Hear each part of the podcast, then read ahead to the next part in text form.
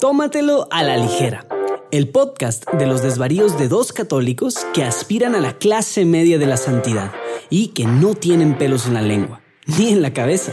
Bienvenidos.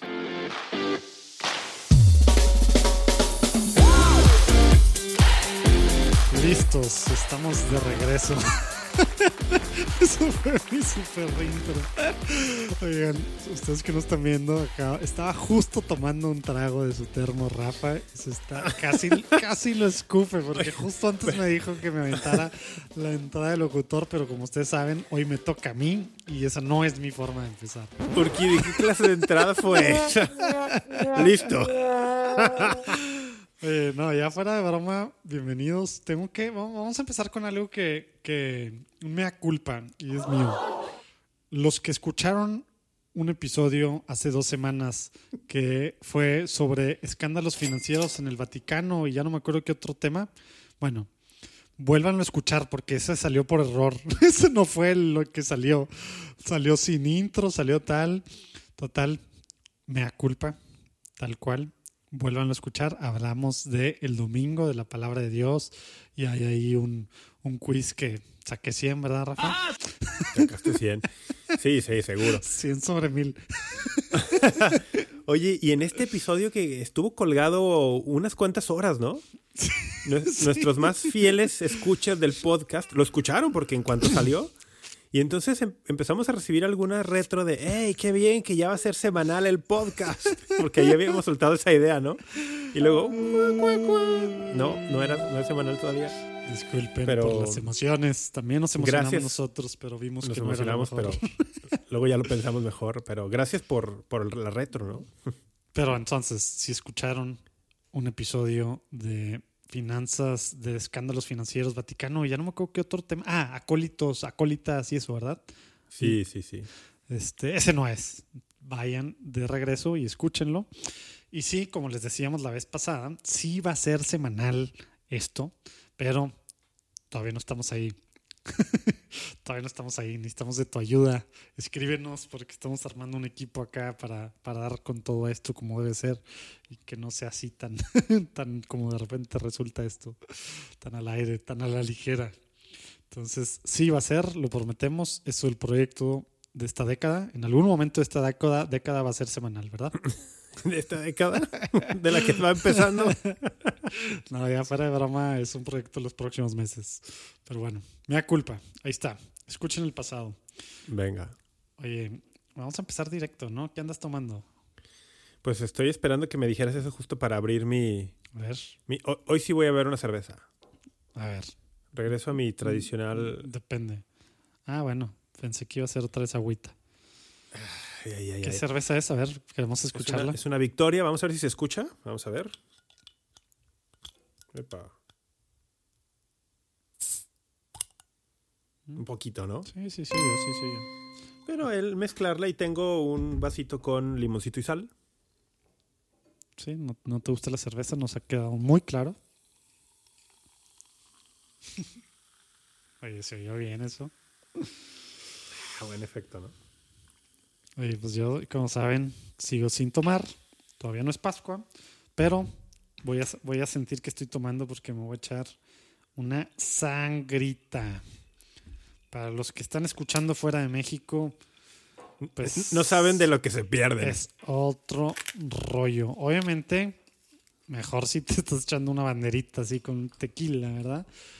Pero, pero bueno, así también como que sientes que es algo, ¿no?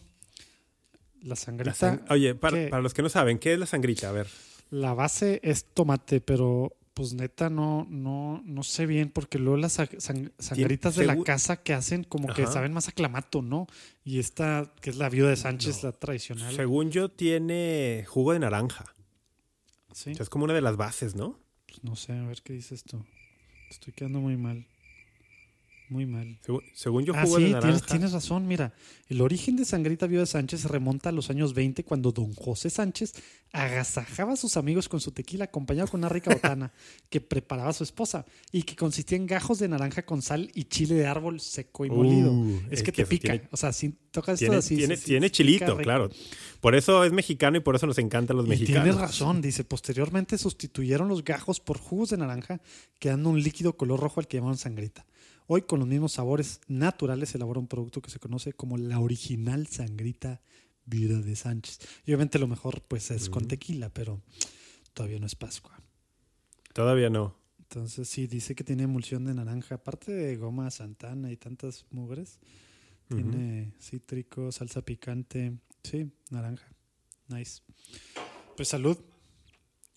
Pues a ver, deja. Vamos a hacer aquí un salud.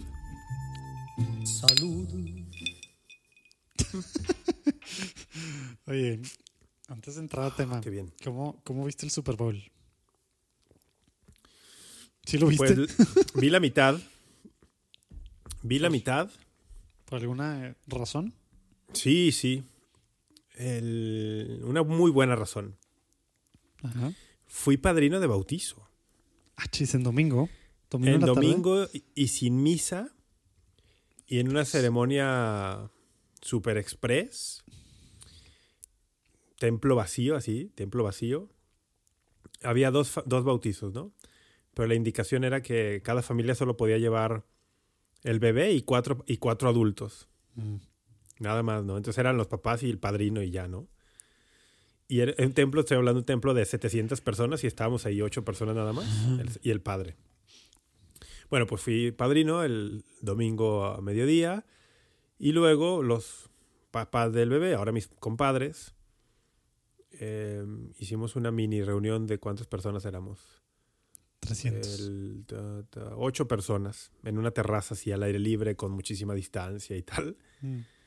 Y pues no- ahí nos quedamos hasta la tardecita y ya regresé a mi casa, estaba el medio tiempo. Eh, iba a empezar el medio tiempo. Mm. O sea, sí viste el Super Show.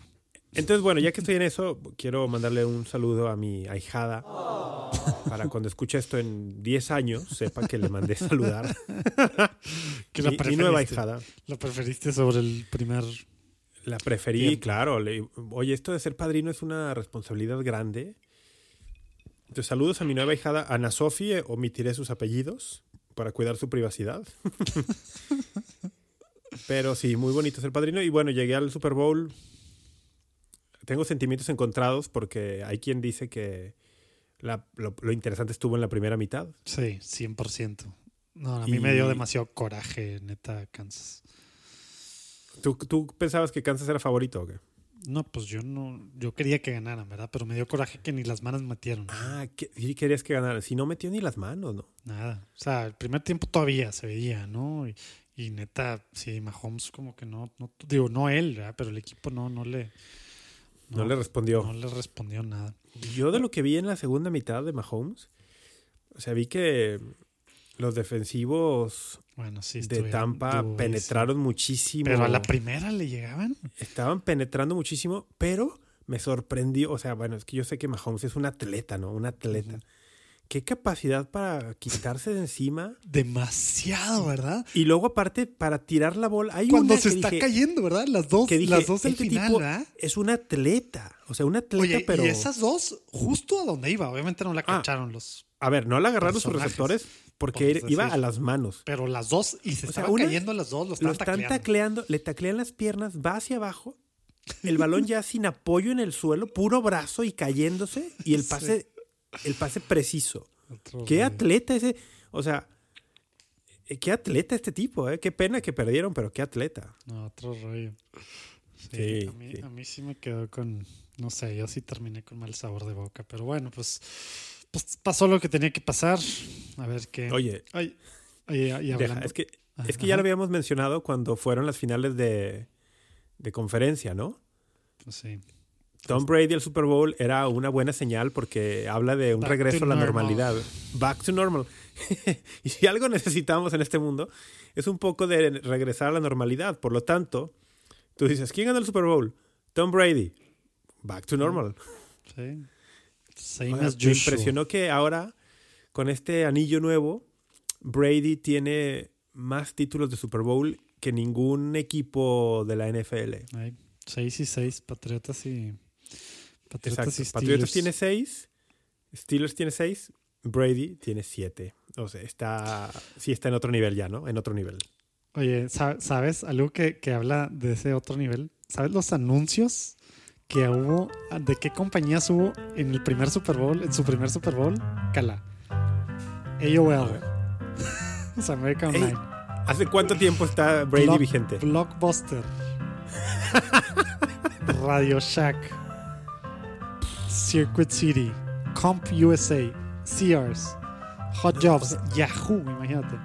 Y Gateway Computers, ¿te acuerdas? O sea, y todo, ¿eso fue en su primer Super Bowl? ¿Esos fueron los comerciales? Así es. Bueno, obviamente unos de los tantos. pues, ¿eh?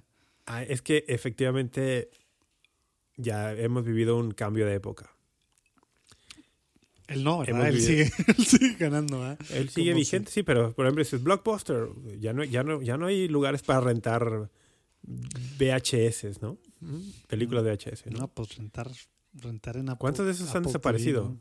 Pues según yo, todos no. O sea, AOL tampoco existe. Yahoo no sé si AOL, existe. claro. Sears, pues a lo mejor sí existe Sears, ¿no? Pero ya Pero en va- otra va- modalidad. está- le quedan unos y no días. sé. Circuit City igual. Radio Shack, según yo, ya no existe tampoco. Aquí en México hay Radio Shack todavía, ¿no? Por ahí. ¿Todavía? Pues no sí, sé. alguno que otro. Bueno, pero sí, pues, todos. Imagínate, el bueno Brady, 43 años. Así es. Todavía tienes esperanza, güey. De hacer, de hacer algo ¿De jugar un. Super Bowl? ¿De jugar un Super Bowl? Oye, pues bueno, pues a ver, te voy a hacer, vamos, vamos entrando en temas, si te parece. Ya, No, brin- pues venga. brin- brincando, pero no tan, no, no, brincando otros temas y entrándonos y a ver cuánto, porque ya, ya llevamos como es costumbre un ratito grabando. Dale. A ver, voy a traducir así on the fly. A ver, ¿qué, piensas tú si alguien te dice esto? Si te dice que, que, que su... Ahí te va, a ver, estoy tratando de traducirlo así tal cual. Si te dice, eh, mi esposa usa piedras de sanación y hace altares y, y piedras de protección y me hace que, que me ponga un collar y que me tome, tome unas gotitas y que diga mantras. ¿Qué piensas de esa persona? Se está riendo Rafa para los que no. los que No, no digas eso. A ver, no, voy a tratar de tomarlo con seriedad. Que, o sea, ¿tú me ¿qué pienso de la persona que hace eso Ajá. o, o del que dice, mi esposa me hace hacer esto? Ah. bueno, tienes razón. Puede tener varios niveles esto. Sí, aclara, ¿qué, pi- qué pienso de la esposa o qué pienso del esposo? O sea, Empecemos con la esposa. Luego ya veremos de la cualidad, pues yo, creo- pues calidad. yo diría que la esposa puede ser una mujer con muy buen corazón, con, con muy buenas intenciones. Porque esta es, mi exper- esta es mi experiencia común con personas que tienen estas creencias. Son personas de muy buen corazón, de muy buenas intenciones, que quieren ayudar al prójimo por vías poco comunes, poco ortodoxas, pero que por lo general si se definen como católicos, les falta, justo esto hablábamos fuera del aire, ¿no? Les falta un poquito o un mucho hacer la conexión entre fe y razón, ¿no? Como decir, oye, la fe tiene que ir de la mano de la razón. Eso pensaría de la esposa, pero Oye, qué ahora pregúntame, qué qué ahora pregúntame, qué caritativo, ahora ¿eh? pregúntame qué pienso del esposo. Ay, bueno, vamos a omitir esa parte por respeto a los que están escuchando y a las que están escuchando. Y, y luego, No, pero pregúntame. si, si, si se casaron, si se casaron por, o sea, la iglesia católica, o sea, sacramento, el matrimonio, pero aparte tengo el menora, ¿verdad? Judío, bueno, que a lo mejor dices tú, pero aparte tengo así un lugar que abro todos los días a Ganesh, el dios hindú de removedor sí, claro. de obstáculos y demás. Ya el, el hombre, ¿qué piensas? Y tengo organizada mi casa según los principios del feng shui o del feng shui. ¿Qué pien- Es que mira, si son católicos, como estoy asumiendo que son católicos Sí, los sí, dos, te ¿no? digo, se, se casaron. Se ¿Qué pienso del hombre? Pienso que está fallando gravemente en uno de los deberes del esposo cristiano, que es ser el protector de su familia. Porque el, el esposo cristiano ha de ser proveedor y protector, pero protector no solo en el plano físico, como pues proveedor, llevar como, alimentos. como tradicionalmente se ha enseñado, al menos en México y algunos países de Latinoamérica, Sí, sí, sí. a eso, eso es el deber, ¿verdad? Se queda en la parte por ser- física, bueno, ser y la protector, protector, pero luego nos falla mucho a los católicos que esa protección, perdón, esa protección se extiende al campo espiritual Exacto, esa O es la parte, él y, emocional, ¿verdad? Porque y emocional. O o sea, el esposo ha de ser protector en todos los campos de su familia. esposo, papá. Entonces, creo que está fallando en eso, ¿no? El- en, en ser protector y guía también de su mujer en este, en este campo. Entonces, pues yo les diría a ambos, hay que, hay que echarse un clavado a, a ver todas estas conexiones entre fe y razón. Hay muchas cosas que ni siquiera tenemos que ¿ah? conocer. Bueno, es que estoy suf- quiero ser muy caritativo porque hay muchos católicos en esta situación, hay muchos católicos en esta situación. Y nos falla mucho esta parte de... el- fíjate, vamos a decir algo para enmendarnos un poquito del episodio pasado. Nuestros hermanos cristianos no católicos suelen tener mucho más claras estas cosas que los católicos a veces. Bueno, muchas veces. O sea, como el de no meterse a territorios medio raros de energías, vibras, supersticiones. En, en el cristianismo no católico, por lo menos lo que yo he visto en México, tienden a cortar todo eso así como muy de tajón. Así, no, no, no, no. Sí, está muy, está muy claro porque en la Biblia está muy claro que, o sea, que lo equiparan, ¿no? Magia, hechicería, Sí. etcétera. Y para ellos, pues Sí. eso es, ¿verdad?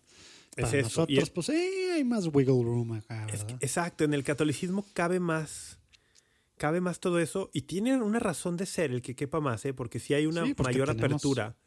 No, y, y tenemos más apertura los católicos a muchas cosas. Somos más abiertos a explorar, a explorar porque nuestra tradición intelectual nos permite explorar más. Solo que a veces en este, esta apertura a explorar, a algunos se les va la mano, ¿no? Exacto. Se les va la mano, no conocen dónde están los límites. Pero qué manera tan qué- curiosa de empezar qué- el qué- tema. O sea, ¿por qué, ¿Qué, qué por qué empezamos hablando de eso hoy? ¿Te, te quieres que te diga de quién estoy hablando o no? No sé si, no sé si podamos, o sea, el, No, estamos claro hablando que de- podemos. Te voy a decir de quién hablo. Hablo de Tom Brady y Giselle Bundchen. Pum. ¿Eh? ¿Qué tal? Us- perdón, usé el nombre de Dios en vano. El, ¿En serio? sí. Ahora, y no me diga, ella es católica, ¿va? Los dos. O sea, ¿A eh, Brady es católico? Claro, o sea, fue criado católico, se bautizó católico. Su papá hasta, pensó en ser. Oye, eh, ¿podemos borrar seminario, todo esto? ¿Podemos borrar todo esto y volver otra vez para elogiarlo? ¿Elogiar su fe, su catolicismo? Tómatelo a la ligera. El podcast Eh, ella católica, pues ya saben, brasileña, etcétera. Él, él católico de California. Y, y se, se- ¡Qué buena combinación! se casaron en, se casaron en el hace 11 años, ¿verdad? Obviamente él ya tenía una hija con otra modelo, ¿verdad? Fuera Un de- hijo, un hijo. Bueno, ¿no? una criatura, no sé, la verdad, no sé qué Sí, tenía. es que ayer, ayer dijeron que tenía ahí un hijo, sí. Bueno, nomás, digo, no sé tanto, ¿verdad? me metí hace ratito a investigar un poco, pero no, no, no lo sigo. Este, su vida marital ni extramarital, pero, pero sí, eso que ha hecho, que ha dicho en diferentes momentos de los, de los años, ¿verdad? 2015, 2016, después del Super Bowl del 2017, como que alguna gente dice, lo decía jugando, porque una parte la dijo así medio jugando, otro no, pues sí, y luego dicen algún, en- pero es que mi esposa me dice que es a good witch, o sea, una bruja buena. Este, Ah. tal cual. Pero luego la gente se ríe, entonces ya no sabe, entonces como que queda así, como que lo dice jugando, pero bueno, ya lo he dicho varias veces. Y esto del Cierto. Menora, del, del Ganesh, que lo tiene en su locker, el, el- el dios hindú removedor de, de obstáculos, ¿verdad? En su locker, dijo en el 2015 que lo tenía así en su locker, ¿verdad? Sí. Y como que esta mezcla así de cosas, y luego en algún otro momento dijo que, que, que él no tenía una como un set de creencias fijas, que él, pues, que muchas cosas, ¿no? Así, tal cual, así lo dijo en una entrevista, ¿no? Entonces, como que los últimos años, precisamente por lo que tú dices, pues, tal cual lo que dijiste hace ratito, los protestantes, algunos, algunos podcasts, eh, portales, eh, radio, ¿verdad? Pues se lo han acabado, dicen, eso es hechicería, ¿verdad? O sea, no existe ese tema de, eh, o sea, no, no, no existe este tema de Good Witch, ¿verdad? No existe como el tema de magia blanca, ¿no? Que por eso lo- también había gente que le tenía miedo a, pues, a Harry Potter y esas cosas y, y a tanto tema así, porque pues no existe la magia buena, ¿verdad? Eh, o los hechizos buenos, ¿verdad? Entonces, eh, por eso acá el tema es que se está riendo y luego lo dice así, pero luego los comentarios como que ya no queda muy claro que... Entonces, pues es el tema que, Qué digo, interesante. que, hemos, que hemos platicado, ¿no? El tema de formación de conciencia, ¿verdad? Y, y el tema de, de, pues, ¿qué, qué, qué, qué- qué onda, ¿verdad? O sea, ¿qué, qué haces? Pero Formación también, en la fe. Oye, es que aquí, fíjate, aquí creo que tendríamos dos opciones, ¿no? Podemos demonizar a Brady por ser un católico mal formado. Ajá. O, o podemos decir, es que mira, yo creo que Brady y su matrimonio católico con la católica Giselle Bunchen son católicos promedio. No, exacto, pero ese es mi, ese es, eh, a eso, a eso voy. Son católicos promedio, entonces, ¿qué hacemos para que el católico promedio pues vea que hay cosas que son incompatibles con la fe cristiana? Oye, y, y, y por ejemplo, ¿cómo toma uno, paso uno, ¿verdad? Lo- A la lo- ligera. Como eh, así lo tomamos los católicos, es que ese es el tema, ¿verdad? Pero los protestantes, luego, luego, pues tal cual, ¿verdad? Hechicería, ahí sacando a Gálatas y hay pues varias partes de, del Antiguo Testamento donde, pues donde habla de la hechicería y de la brujería y de todos estos temas, ¿verdad? Eh, pues, pues tal cual de lo que son así, ¿verdad? Como católicos frente a cosas así, como que pues a veces no, pues usted como que no, no, no respondemos, ¿no? Y al revés, no, pues es que él es católico, güey. Se gana porque es católico, ¿verdad? O sea, su familia era católica, sus papás siguen matrimonio así, su papá iba a ser sacerdote. Entonces como que agarramos esas partes, ¿no? Entonces como que ahí de entrada es el tema, ¿no? O sea, ¿cómo lo tomamos? Y ahora, eh, si estamos tomándolo precisamente, como tú estás haciendo medio sin querer o, o muy planeado, ¿verdad? Con esto que te platicaba, que esta semana salió el episodio en Platicando en Católico con Jack Valero de Catholic Voices, del aprovechar la controversia, ¿verdad? Sí. Y darle la vuelta buscando, buscando el cómo tomarla, pues aprovecharla, ¿no? Sí, es que es- eso para mí es muy natural porque yo siempre he tenido ese approach. Siempre he tenido el approach. O sea, ahora el- resulta que no te gusta pelearte. No, no, por, por pelearme no. O sea, pelear por pelear no. Me gusta que esos momentos donde hay controversia, donde hay gente alarmada y desgarrándose las vestiduras y que están dándole notoriedad a algún tema que es coyuntural a la fe, me gusta aprovechar la ola para surfearla y decir, vamos aprovechando esto y saquemos algo bueno. Vamos a evangelizar, ¿no? Vamos a aclarar el tema. O sea, a mí me encanta, me encanta. Y a buscar Entonces, los puntos de encuentro, ¿no? Que es a lo que les ha llamado Sí, el Papa, sí. ¿no? En estos momentos lo- es donde vemos lo bueno, lo que nos une para, para ver lo otro. buscar ¿no? puntos de encuentro y, y sacar, sacar siempre algo, algo que pueda servirnos como católicos, ¿no? Entonces, oye, si tienes a la figura deportiva quizá más famosa y mediática de Estados Unidos hoy, que es Tom Brady, No, no quizás, ¿verdad? bueno, es. Ahora fíjate, yo no tenía idea que era católico. No tenía idea hasta ahorita que me dijiste, ¿eh? Me imaginaba lo de Giselle Bunchen porque es brasileña y por demografía, Sí, pues las, las probabilidades de que fuera católica son altas. Pero el tema de, de la fe del- de, estos, de estos muchachos, de estos jóvenes señores, pues es, es la situación de millones de católicos. O sea, ¿tú crees que es bruja ella o no? no, no para nada. Ni siquiera una good witch. No, no. no, no, creo que es una, una señora católica muy promedio, que tiene buenas... bu- Fíjate, Sí, que conste ¿cuán- para... cuán- que- ¿Cuántos que- no tienen que- colgado en su carro ahí de que, ¿cómo se llama? La patita del conejo o el, O el este, para Dreamcatcher. ojo del... Bueno, y para, ¿cómo se llama? El ojo de... ¿Cómo se llama? Para que un no ojo de venado ojo. para el mal de ojo. Ándale, esas cosas, ¿no? Oye, un día hablemos el del mal de ojo y, de- y supersticiones, Uy, porque para Varios. tu sorpresa, estoy seguro que para sorpresa tuya y de muchos de nuestra audiencia, en la superstición del mal de ojo la avaló hasta cierto punto Santo Tomás de Aquino. Luego hablamos de eso, ¿eh? sí. El, Luego el- hablamos el tema es el usar el huevo, ¿verdad? Y, y esas No, cosas. el huevo no, pero el mal de ojo, o sea, como que... Pero el que huevo es para el mal de ojo, ¿no? ¿O no? No, no, no. No, Ah, el ya ojo no- de ya- venado es para el mal de ojo. ya no mezclando supersticiones. Pero bueno, no, el punto es, el, el, por eso que hay que aclarar que yo no tenía idea que estabas hablando de, de Brady y de, y de, su esposa. Por eso me sorprendió que estaba siendo tan caritativo. Güey. No, es que lo primero que me dijiste, ¿qué piensas de una señora así? Y yo dije, es una señora con buenas intenciones, tal. Porque ese es el promedio, es el promedio de la señora católica que con buena intención luego cae en, en prácticas pues medio supersticiosas, el medio en la línea entre brujería y tal. Es, sí, es muy promedio eso. O sea, lo vemos en cadenas de el WhatsApp. Uso, el uso de piedras así sanadoras, y y de que el altarcito y, y estar diciendo estos digo, pues mantras, pues no sé ni qué sean, depende de qué sean lo que pues repetición. yo creo que eso es muy promedio. Y, el, el, pues que un collar y que le hacía y que las gotas no sé de qué sean, ¿verdad?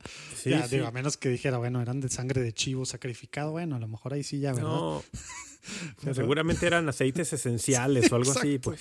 Pero, pero, pero a mí. Perdona la comodidad de los aceites esenciales. No, pues es que está todo mezclado, ¿verdad? Por eso yo te digo que eso, yo creo que eso es muy promedio. Terapias es muy alternativas que se lleva más allá, ya tiene una medio cosa espiritual y la parte de todo la médica. Yo creo que pues, es muy promedio y nos habla de fondo de que el ser humano es un ser religioso, que estamos hechos para alimentar no solo el cuerpo, sino el espíritu, y que cuando uno no está recibiendo un alimento espiritual sólido, va a alimentarse de algo. Y ese algo puede resultar ser alimento chatarra espiritual, pero es, es algo. Y ese algo es mejor que nada. De fondo, el, ser humano tiene, tiene un, hambre de Dios, un hambre de, lo religioso, de lo espiritual, que no se va tan fácil. Y, Oye, pero, pero no es hechicería. ¿Dices tú que no es hechicería eso? Pues es que tendría que conocer como muy a detalle alguna práctica. Pero, así tal cual, con lo que ya conoces. Con, estas con lo que me dijiste ahorita, que, Brady mencionó en una entrevista. Mejor vamos a pausa. No digas qué piensas. Voy a, voy a leer el, el, el 21.11 del catecismo, ¿te parece? A ver, a ver para, que después de eso digas. Sí, sí, sí. A, ver si, a, ver si, encaja de algo, ¿no? A ver todas las prácticas de magia o de hechicería mediante las que se pretende domesticar potencias ocultas para ponerlas a su servicio y obtener un poder sobrenatural sobre el prójimo, aunque sea para procurar la salud, son gravemente contrarias a la virtud de la religión. O sea, aún procurando un bien, por eso dice el tema de la salud. Ah, Obviamente ahí no. está específico de que aunque sea para ganar un Super Bowl. Sí, no, pero yo lo tengo muy claro que todo eso es contrario a la fe. Lo el, que no el tengo tema tan claro. Es la línea de hechicería. Lo que no tengo tan claro es de lo que mencionaste tú ahora. Es que estamos como en una fuente terciaria, ¿no? Eh, tú me dijiste algo bueno, que Brady podemos dijo poner... en una entrevista que reportó algún medio. No, no, no, podemos poner. No, yo, yo escuché las palabras de él. O sea, podemos Ah, ponerlas aquí. Bueno, o sea, él lo dice. A lo que voy es, así No, como, no lo, es así medio, como, así como lo mencionó Yo él, las traduje, ¿verdad? él no lo yo- dijo en español. no me queda claro que, el- que esta mujer esté haciendo una práctica de hechicería. O sea, más bien, O sea, las piedras. Quizás si o sea, New- encuentras el New, Age, tema de piedras y demás. es que espera, el, el tema de piedras, el tema de piedras tendría que ver qué uso les está dando. Por ejemplo, Pues en la dice Edad Media, Healing en la edad- Stones. es Dice- que en la Edad Media, una santa canonizada católica, que además es doctora de la iglesia, Sí, sí, sí, ya sé. Bueno, pero esto también hierbas y de todo, ¿ah? bueno, pero Santa Hildegarda de Bingen curaba con piedras. Que, o sea, quien no ha escuchado el episodio de octubre, ese fue una que no se supo, no se supo, Rafa, en del, Ah, del- bueno, me del preguntaste quiz. una cita, me, me sacaste una cita No, oscurísima no, de Santa pregunté la última, pregunté la última doctora, güey, no supiste quién era. bueno, no sé, a lo mejor. A sí ver, no sé, vamos, tendríamos que regresar al episodio de octubre. Pero el punto es, Santa Hildegarda de Bingen, proclamada doctora de la iglesia por Benedicto Benedicto. XVI, curaba con piedras. Ahora, ¿qué tan eficaz, qué tan eficaces serían esas curaciones y qué tan apegadas al método científico estarían? Eso es otro tema. A lo que yo voy es que el, por el solo hecho de mencionar piedras por ahí en algo, no me queda claro que sea he- hechicería o magia. Si tienes a la mano el catecismo, puedes buscar a lo mejor el párrafo que habla de superstición.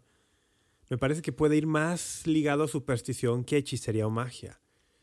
Porque hechicería o magia estás hablando de una cuestión, bueno, también la, superstición también es grave, ¿no? Pero justamente a los ojos de muchos, eh, hechicería, magia suena como, wow, súper grave. Mm, y sí lo es. Pero me parece que esto podría caer más en la superstición, que es cuando tú le atribuyes poder a algo que no necesariamente lo tiene. Sí, es, es la... O sea, en, en la, en la... Sí es una línea delgada, ¿eh? Porque en la hechicería, magia, estás como buscando manipular mediante algún, algún ritual para apoderarte de las fuerzas de la naturaleza. Y en la superstición crees que algo que no tiene poder lo tiene para influir sobre ciertos aspectos de tu vida. Es una línea delgada, pero creo que en la superstición puede haber un poco más de ignorancia. Como que tú dices, ah, mira, esto va a tener tal efecto y realmente no lo tiene. Cuando en el otro hay más una intención directa de influenciar algo. De nuevo, me gustaría entrevistar a Giselle Pero- Bunchen, me gustaría pero mucho, según me yo- gustaría, me gustaría mucho entrevistarla.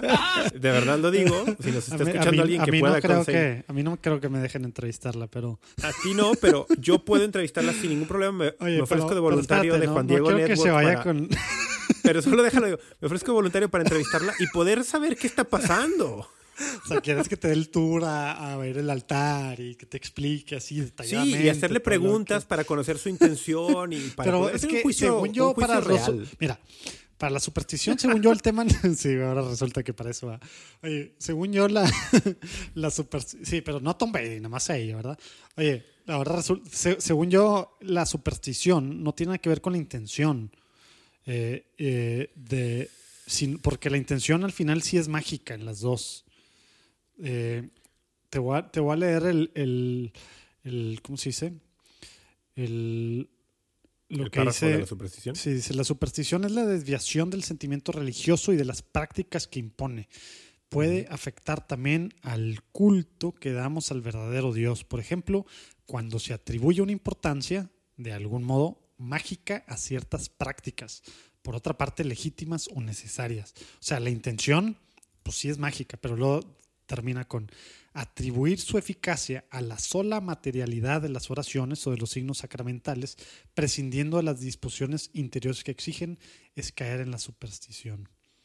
Y el anterior habla de. Es que. a ver, Es que, si te fijas, es- están, está bien delgada la línea ahí entre la Mira, superstición y- 2138, que ya es el resumen, dice la, la superstición, ya es que al final, pues de cada uno hay un resumen así. Hay un resumen, sí. bien, bien cort- cortito cada punto. Dice, la superstición es una desviación del culto que debemos al verdadero Dios, la cual conduce a la idolatría y a distintas formas de adivinación y de magia. O sea, es como que Sí. el paso anterior, pero sí está buscando eso. O sea, la intención sí es esa. El tema es, que lo está buscando, y el tema es que lo está buscando en cosas que es de que, o sea...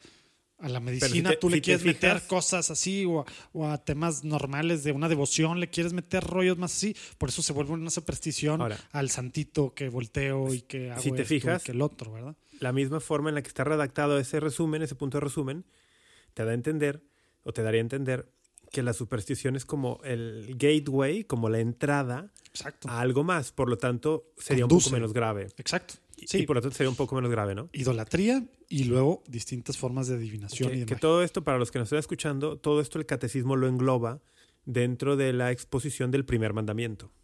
Exacto. Porque el, para muchos dicen, primer mandamiento, sí, amarás a Dios sobre todas las cosas, sí, pero te metes al catecismo y son puntos y puntos y puntos, a un montón de párrafos, para exponer todo lo que implica el primer mandamiento. Que es increíble, eso me encanta. Yo ahorita estoy en un, en un pequeño grupo de estudio que tengo los lunes el, con unas señoras. Estamos yendo uno a uno en los mandamientos según los expone el catecismo. Y justamente ahí te das cuenta que tú a veces dices, para hacer tu examen de conciencia, ¿no? de que no, no he matado. Así, amar a Dios sobre todas las cosas. Ah, sí, sí lo amo. Ya, siguiente, ¿no? Y luego te vas y te metes a este tema. ¿Cuántas prácticas supersticiosas? ¿Cuántas prácticas sí. que rayan en la idolatría? Un montón de cosas. Dices, ah, caray, ¿todo eso es primer mandamiento? Sí, todo eso es primer mandamiento. Parte del formarse. Oye, pues bueno, entonces no es una bruja, ¿verdad? A ver, no Ya- lo ya sé. a al mí- próximo, al próximo tema. Sí, ya, para cerrar esto, a mí me- no sé, de lo, que, de lo que escuché no me da la impresión, tampoco estoy justificando para nada. Yo invitaría, A mí, sí, ya, A ya- ya Philip- nos quedó muy claro que quieres ir yo a invitaría conocer a Giselle. Philip, no, espera, invitaría a Philip Rivers. ¿Sabes quién es Philip Rivers? No tengo idea. Philip Rivers también fue un, un famoso, no tan, obviamente nunca al nivel de Brady, y creo que nunca ganó tampoco un Super Bowl, pero un, un quarterback de la NFL que entiendo porque de, de muy buena fuente, amigos míos en Estados Unidos me dijeron, este hombre es católico, eh, conoce la fe, se forma, ha estudiado la Biblia, ha tenido un interés Bueno, genuino, un, un interés genuino en, en formarse de misa, tal. Entonces yo diría, bueno, Philip Rivers, échale una llamadita a Brady, platique con él un poco, aprovecha que, es católico, que su esposa es católica, como para, para aclararle algunas cosas. Que es, al final de cuentas, a lo que estamos llamados todos los católicos en esta nueva evangelización, a asumir nuestro rol y nuestra responsabilidad de evangelizar a mi amigo, a mi vecino, al que está a mi alcance, ¿no? Yo obviamente, ni tú ni yo vamos a poder evangelizar a Tom Brady, ni a Giselle Bunchen, o sea, no, no, no están en nuestro círculo de influencia. Pero de Philip Rivers sabes? sí, Saludos. de Philip Rivers sí. Hello. Entonces, el, que, que Philip Rivers le eche una llamada, porque a mí me parece que lo que describiste es una situación muy típica, muy promedio. Sí, ah, y, y algo que sí hay que, o sea, que es bien, bien fácil caer también como católicos de repente ortodoxos, como nos creemos muchos, ¿verdad? Y más en estos tiempos, ¿verdad? De repente más ortodoxos que el Papa, ¿verdad? Como hemos dicho. Como Sí. que es bien, bien fácil gan- gancharse con estos titulares de, de medios conservadores protestantes que, que, que, que, pues sí, son alarmistas y, uy, si vieras los artículos que hay al respecto, ¿verdad? Y, y por eso quería hablar de esto, ¿verdad? Porque, porque no necesariamente es nuestra forma de ver las cosas, ¿verdad? Y, no tenemos que caer en la finta, ¿verdad? En estos temas, ¿verdad? Y, creo que diste por ahí un- una clave, ¿no? Hay medios alarmistas, que siempre que- están buscando la nota para generar alarma. Sí. Sí, el, el- al- alarma y pues obviamente los clics y pues al final por eso les pagan. ¿verdad? recordé otro ejemplo, hablando de deporte ya para cerrar. Cuando fueron las, las Olimpiadas, ¿cuándo, fue, ¿cuándo hubo Olimpiadas por última vez? No, pues hace cinco Um, años. Acuérdate que iban a hacer el ¿Río? año pasado. Iban a hacer el año Río, pasado otra vez. Río. sí. En 2016 Río, ¿no? Am, creo que todavía compitió allí Usain Bolt, ¿no? Sí, sí. Sí, sí, sí. Bueno, eh, ganó algo tal y de pronto yo vi en, en- en las tomas, eh, eh, lo está pasando la cámara muy cerca de ellos en la presentación antes de correr, traía una, una medallita, ¿no? Ujú. Entonces dije, ah, ah, ah, ¿es católico? Me metí a buscar y sí, efectivamente católico, ¿no? Y recuerdo haber compartido, recuerdo haber compartido una foto en Facebook, algo así de la medallita de Bolt. Y dije, mira, es, católico. No me acuerdo qué medalla era, era de la Virgen, no sé. Nunca dije que este tipo fuera un ejemplo de vida, ¿no? O sea, dije, mira, o sea, bueno, me, me- me llueve por ahí de, este, de esta mentalidad de personas de ligando artículos de escándalo de Bolt en un antro y no sé qué, y, y no es ningún ejemplo. Y yo, a ver, no dije que fuera un ejemplo. O sea, vamos, es, le- es un tipo que es católico, vi una medallita que traía colgada y de pronto, pues en un mundo que cada vez es más secularizado, más hostil a toda forma de expresión religiosa, me pareció interesante que una, un atleta de talla mundial en el máximo evento posible de, de su, de su disciplina trajera colgando una medallita católica. O sea, ¿Leíste el, el artículo que te pasé hace rato de Josep Miró y Ardebol? no lo he leído. O sea, vi que me lo mandaste, Bueno. pero lo, lo puse en bookmark para leerlo, pero no lo he leído. Va a estar él en el simposio Iglesia Doméstica. Ok. Y precisamente, haz, haz de cuenta tal cual. Dice que él Ajá. compartió cuando esta Merkel en el 2015 eh, abrió a los refugiados aún contra su partido. Y él dijo algo bueno de ella, ¿no? Que como que esa era la forma cristiana de... de- y dice, le llovió a todo mundo. Y precisamente así, haz de cuenta tu ejemplo, pero con Merkel, ¿no? Él es español, para quien no sepa. Él está en el pontificio, eh, Consejo Pontificio de los Laicos y, y él fue diputado en España y creador en muchas cosas importantes en Europa, ¿no? Y, precisamente se abre este tema y Carla, te voy a... Te voy a, te voy a ahí dice, así empieza, católicos en política. Y lo dice, los pecados por exceso y por defecto. Y, el, y el, el bullet, te das cuenta, el- pues dice abajo, así en, hay un tipo de católico que, dotado de una especial exigencia, no hace ni deja ser, porque todo le parece poco o malo. Es eso. Es eso. ¿Qué tal? Y, y- y- y mi opinión es una estrategia súper equivocada porque aliena, aleja personas en lugar de atraerlas. A muchas personas este tipo de actitudes es las que les hace ver todo lo que huele a religión como algo no, no, no deseable. claro, porque somos pleito y aparte basado en qué. Exactamente, exacto. Oye, elige tus batallas. O sea, Elige no- tus batallas. Y, así, y luego sí. nos que- quejamos ahora de, de estos progresistas de cancel culture, ¿verdad? Y que y, y hacemos lo mismo, ¿verdad? O sea, por una cosa, ¿verdad? Andamos cerrando puertas y demás y estamos llamados a otra cosa, ¿verdad? Y el Papa Francisco nos lo ha la, la ¿cómo se dice? La esta del encuentro, ¿no? Eh, La cultura del la encuentro. cultura del encuentro, ¿verdad? Y este tema de, de puertas abiertas y, y de buscar lo que nos une y la fraternidad y todo lo que eso significa en el real significado, ¿verdad? Pues va en contra de esto, de estar buscando pleitos y juzgar, ah, es que este no es católico de verdad, ah, es que este debe estar excomulgado, ah, católico Biden, etcétera, etcétera, ¿verdad? Por más que tengan razón en muchas de las cosas, el tema es pleito, Y de ¿verdad? Biden voy a decir lo mismo que dije de Brady. Biden, por lo menos en Estados Unidos. Es un católico promedio. Claro. No, Su- claro, con su- me refiero a sus posturas, ¿eh? claro. Las encuestas te muestran que en Estados Sí, Unidos sí. más de la mitad de los católicos están a favor de alguna forma de aborto. Sí, hasta ciertas semanas. Ajá, y con restricción lo que quieras, pero más de la mitad. No, Entonces- pues, ay, pues Trump estaba a favor de dos abortos, ¿verdad? Por más que lo Tres, defiendan, en ¿verdad? tres causales. Ah, sí. según yo eran dos, pero, pero por más que lo Entonces- mucha gente. Biden es un católico en Estados Unidos promedio. No estoy diciendo que esté bien, ¿verdad? No, no, no, no. Simplemente estoy resaltando esto como para decir, hay una necesidad de aprovechar que ya hay un catolicismo que está allí, ya hay una base. Y ver lo bueno, que nos vamos- une, exacto. Vamos a, vamos a buscar evangelizar un poco más. ¿eh? Hagamos eso. Oye, Muy bien, ya. sí, ya, ya nos echamos un buen con, con Tom Brady. Pues está bien, Ay, está bien. Yo- Giselle. yo- Ay, ya- ay, podemos, cerrar el, podemos cerrar el episodio de hoy si quieres ya. Vamos empezando, ¿verdad? De plano, bueno, pues ya llevamos 40 minutos. Fuera, fuera de broma, sí pudiéramos cerrar.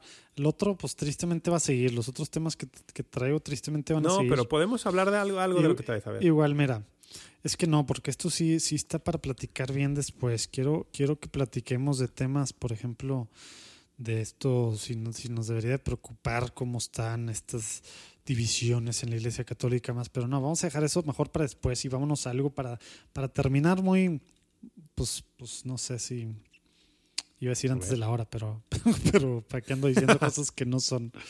Eso, perdón a todos los que esperaban más rollo, no va a haber. Vamos a irnos mejor a. a- es más, ya sé, güey. Vámonos. Estamos. La próxima semana es Cuaresma, ¿verdad? Vamos a, vamos a hablar una Sí. nada de Cuaresma, pero mejor. Es más, va a haber un- una especie de quiz de Cuaresma. y que eso, y, y eso va a dar pauta para platicar tantito de la Cuaresma, ¿verdad? Eh, el tema es que tengo un- una lista de mil cositas y vamos a vamos a ver eh, bueno total ahí le vamos dando listo Y Dale. lo, y lo vamos cuando cuando eh, digamos se instituye la cuaresma oficialmente Tómala. Es venganza del quiz de la Biblia, ¿verdad? De la Biblia los últimos dos cabrón. no yo hace rato se me hace que yo el último que te hice fue el de mujeres no El de mu- santas, santas mujeres de la iglesia. Oye, ¿cuándo se instituyó la cuaresma en la iglesia? ¿Tú te refieres así con un decreto o algo así que dijera las fechas y la duración? No, no, estoy, echando Ah, o rollo sea, porque sí, no sí, sé. ¿verdad? de que si te digo un decreto lo vas a decir ¿verdad? Estoy echando rollo porque no sé, pero voy a tratar de adivinar. Yo diría que en el concilio de Nicea. Eso que sabía que tú podías. Sí, en el 325 en el concilio de Nicea. Eh, estoy, ¿Sabes por estoy qué? ¿Sabes por, ¿Sabes por qué lo deduje? ¿Por qué? Porque en ese concilio se tocó también el tema de la fecha de la Pascua. Pues sí, Y está pues al estar ligado. fija la Pascua, pues viene el antes algo, ¿no? Me imaginé, ah, bien, eh, bien por mí. Estoy muy orgulloso de ti. Oye, y, y inicialmente, ¿cuánto duraba la cuaresma? Bueno, ¿cuánto dura ahorita? ¿Cuánto dura ahorita? ¿Cuánto, es más, va, va primero. ¿Cuántos días hay entre el miércoles de ceniza y el domingo de Pascua? Um, son un poquito más de 40. ¿Cuántos días? No sé, 44. Eh, ¿Cuántos, ¿Cuántos son? cu- ¿Cuántos le quitas los domingos? o sea, le quitas los domingos y son cuántos. Por eso, Sí, o sea, Si quitas los domingos, ¿cuántos serían? ¿Cuánto duraría la cuaresma? 30. Es que la cuaresma, uno piensa que son 40 días, ¿no? Pero yo estoy, que alguna vez lo conté y eran más de 40. O sea, 45. Sí, son, Porque son, hay cinco son domingos de 45 cuaresma. días. Son 45 días al, al sábado, al sábado de, de gloria. Ahora, déjame te digo algo. Y luego, Solo por aclarar y para aprovechar la coyuntura del quiz. El, los ¿cómo domingos sabes cómo, son... no- cómo nos... Ah, dale. ¿Cómo sé que no vas a preguntar No sé. eso? No, lo sé, lo sé.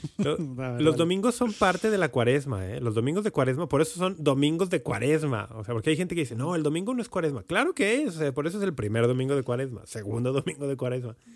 Y luego, bueno, esto no sé si viene de más adelante, pero es bien interesante saber de cuándo a cuándo va el tiempo litúrgico de cuaresma.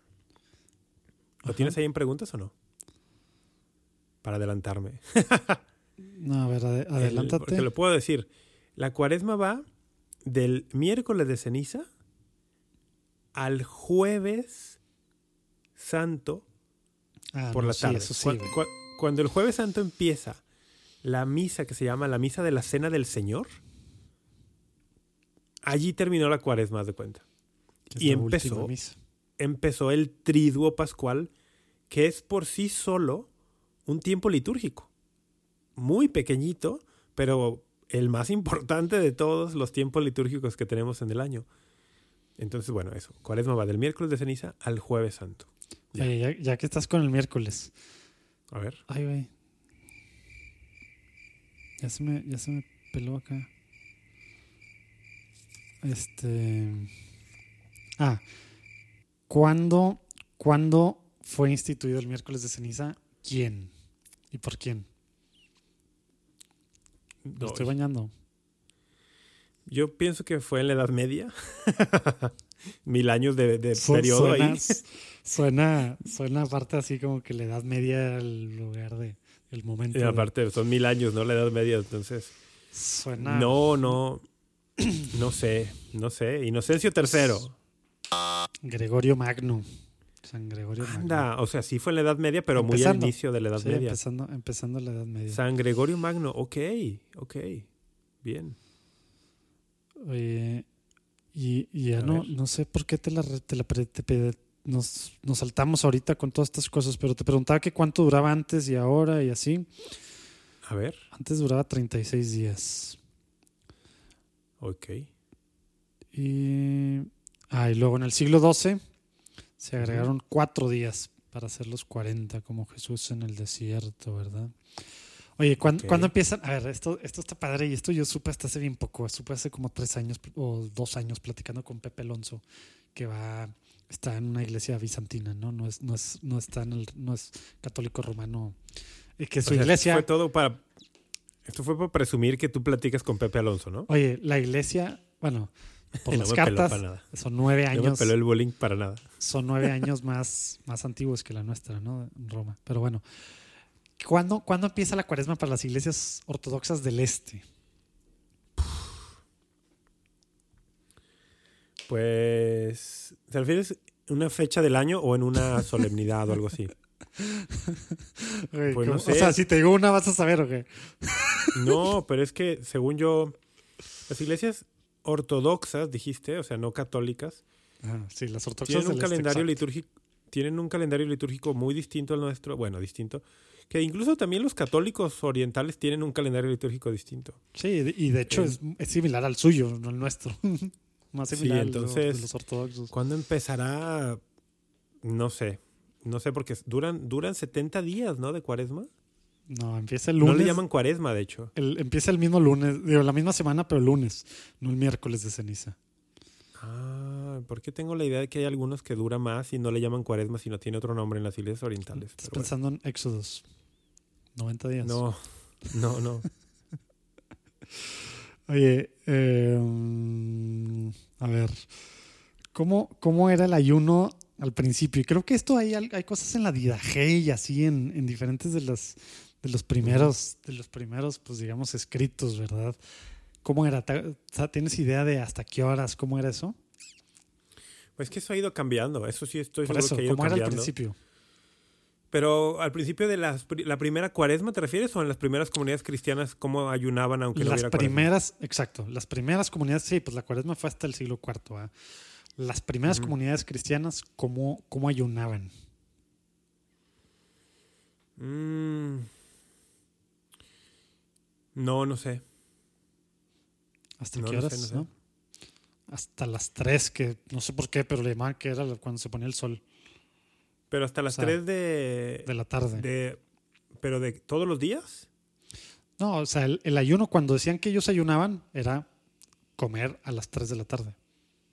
O sea, pero era- no sabes era qué como que días la- práctica. No, inicialmente era el miércoles, o sea, miércoles y, y viernes, que esa era otra pregunta, pero ya me la, ya que me la. Era miércoles y viernes y hay dos razones, ¿no? Pero, o sea, una era como que estar, estar separados, los días separados a los fariseos, ¿verdad? Y otro, pues, miércoles, eh, bueno, el viernes, pues está muy, muy claro. Y el viernes, el miércoles. Sí, el, ¿cómo? el viernes la referencia a la pasión del Señor está muy evidente, ¿no? Pero los Sí. miércoles no sé. Pero el miércoles como que lo ligaban a que el último día, pero pues es el jueves, entonces no me queda muy claro como que el último día antes de, de, de que lo apresaran y demás. Entonces, pues, pues, no sé, está medio extraño. Puede Oye. ser. So, esta, esta, mencionaste algo bien interesante, la diferenciación con otros grupos religiosos de origen judío que también tenían prácticas de ayuno, ¿no? Tipo los fariseos. Entonces, sí, sí, sí. A lo mejor Y- por ahí hay algo. Oye, y, a- y hablando de eso, esto, esto pues es más que quiz, es, ¿es pecado decir que estás ayunando? Mateo 6, Dependerá, dependerá de tu intención. Ándale, qué bueno, porque luego también somos bien buenos para, para, para agarrar Mateo Sí. 6, 16 y es de que no, güey, es de que pues, pues, si, si es el tema del testimonio, ¿verdad? Y, y, y del por Sí. qué lo estoy diciendo y cómo lo estoy diciendo y todo, cambia todo, ¿verdad? La motivación, porque podemos ser testimonios. Sí, ahí dependerá mucho fe. la intención. Oye, ¿por qué se cubren las estatuas? Eh, y, y, ¿Y desde cuándo? O bueno, mínimo uno de los dos. Ay, claro, esta práctica de ponerles una, una tela morada a veces a las, a las estatuas y las imágenes religiosas.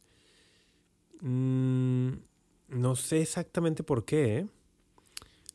Pienso que va orientado a- al duelo, a la centralidad del sacrificio de Jesucristo, a, a concentrarlos en la centralidad del misterio pascual, mm, a estas ideas de que en el sábado de gloria celebramos la gloria abierta ganada por Jesucristo y que antes de eso nadie podía tener acceso al cielo, no sé.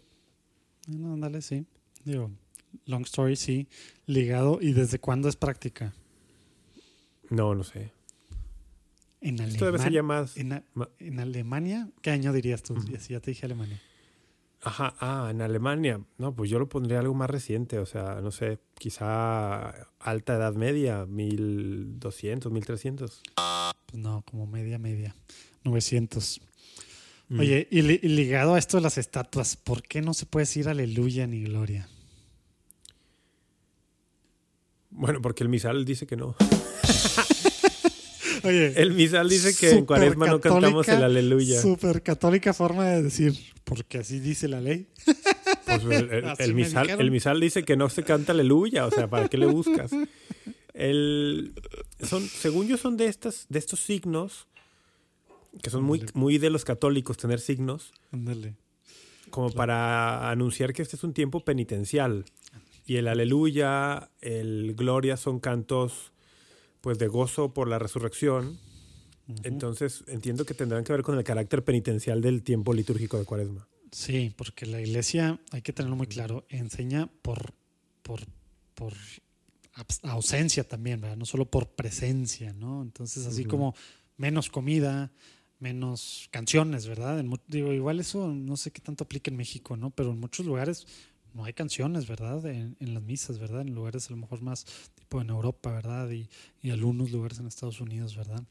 Porque el tema es los sentidos, irlos acallando, ¿verdad? Estamos en espera, ¿verdad? Y, y esto, esto que tú dices precisamente de, de, de estar esperando la, la resurrección y lo mismo que decías acá en eh, con las estatuas de estar como, como, pues sí, como de luto, como estar, estar privándonos a nosotros mismos y a los sentidos mismos, ¿no?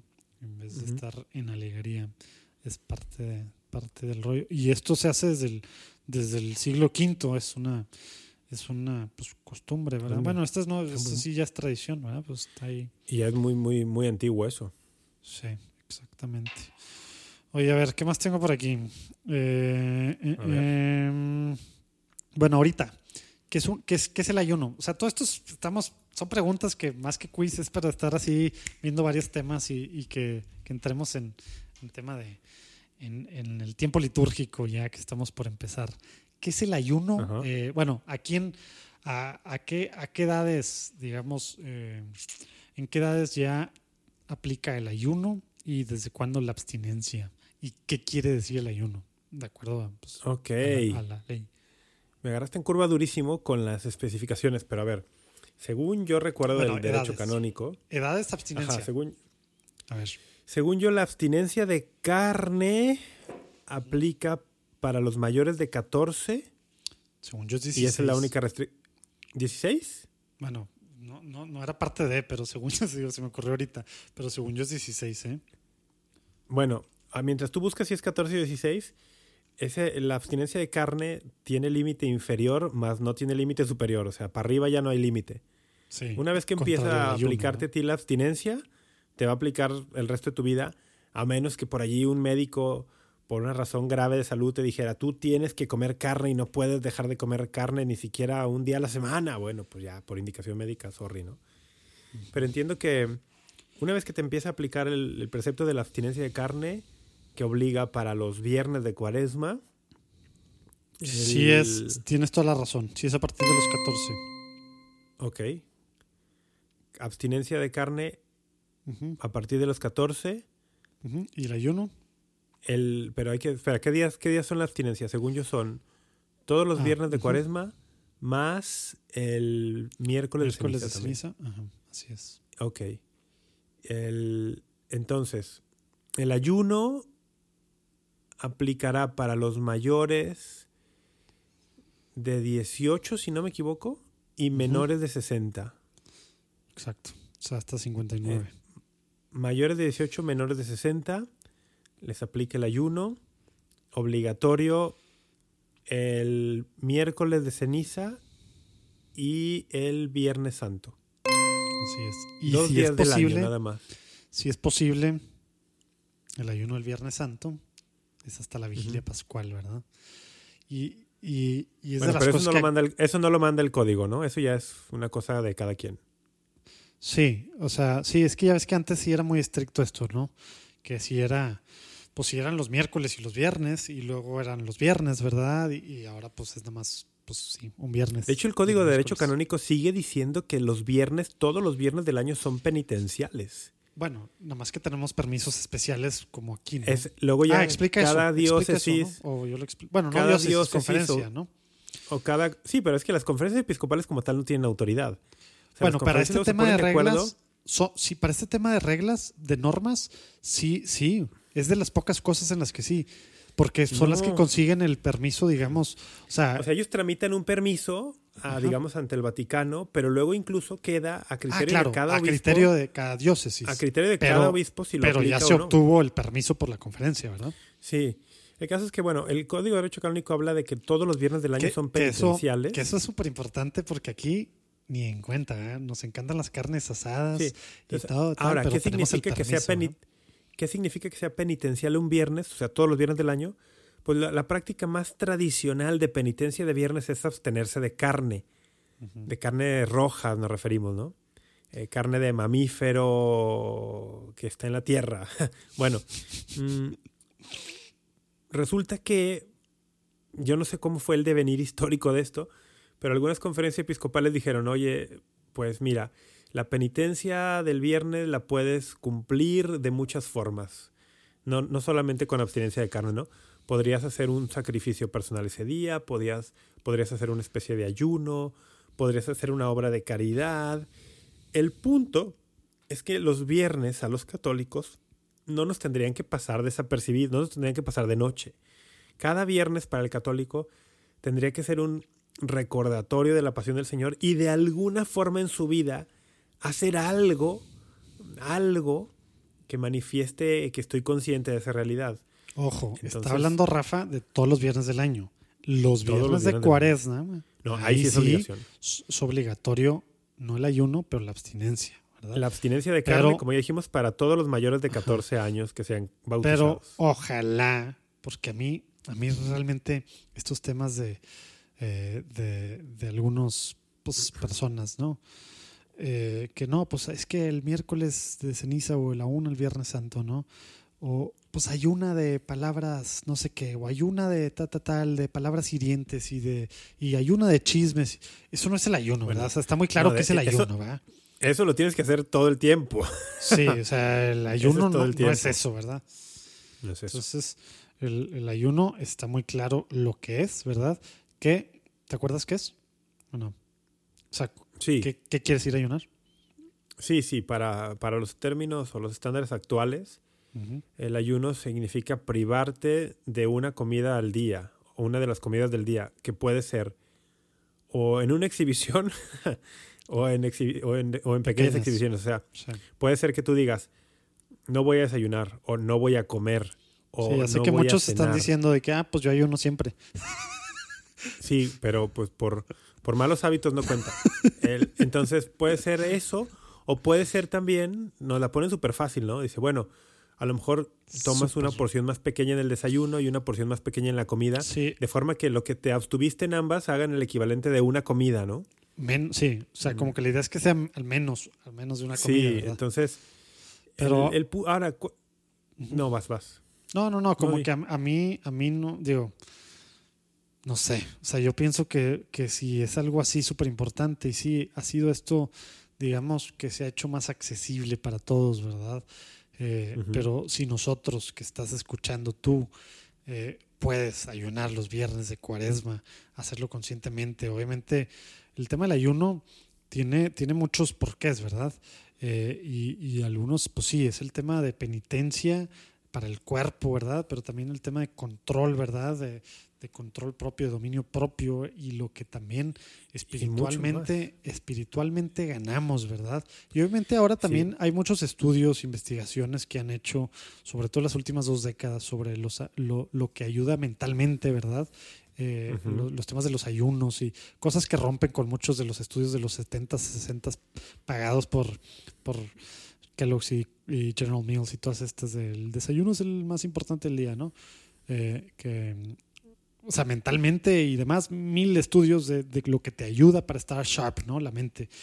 Y pues bueno, el, el tema de, de espiritual, uff, cuánta riqueza no hay, ¿verdad? De, de santos hablando Sí. de temas del ayuno y aprovechando el ayuno, digo, algunos pues en exceso, ¿verdad? ¿Cuántos, cuántos no tenemos que pues estaban enfermos de tantas penitencias y de tanto y Es que el tema jóvenes, es ese. El, ¿verdad? el tema del ayuno es que el ayuno tiene un porqué muy importante. El Señor nos lo dijo. No solo de pan vive el hombre.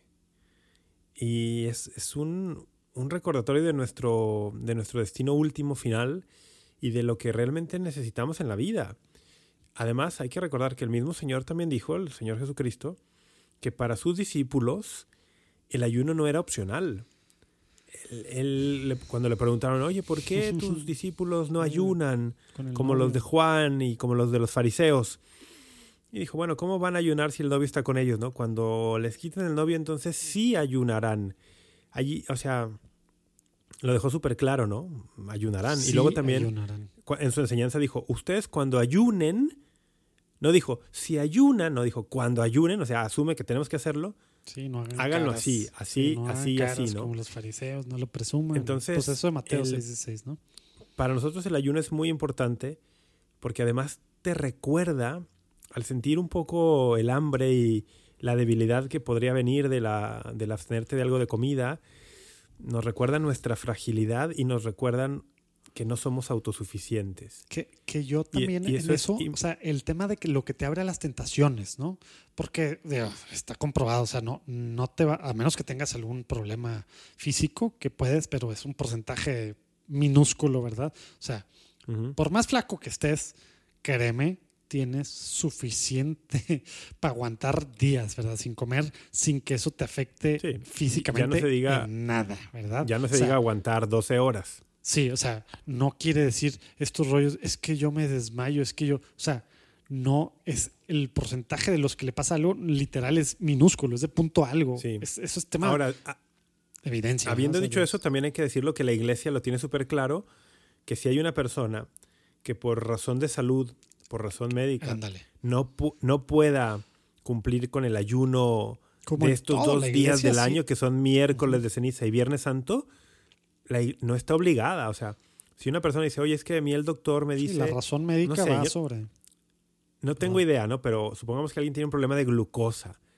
Y es que si dejo de comer tantas horas o no sé qué, se- me, me pasa algo.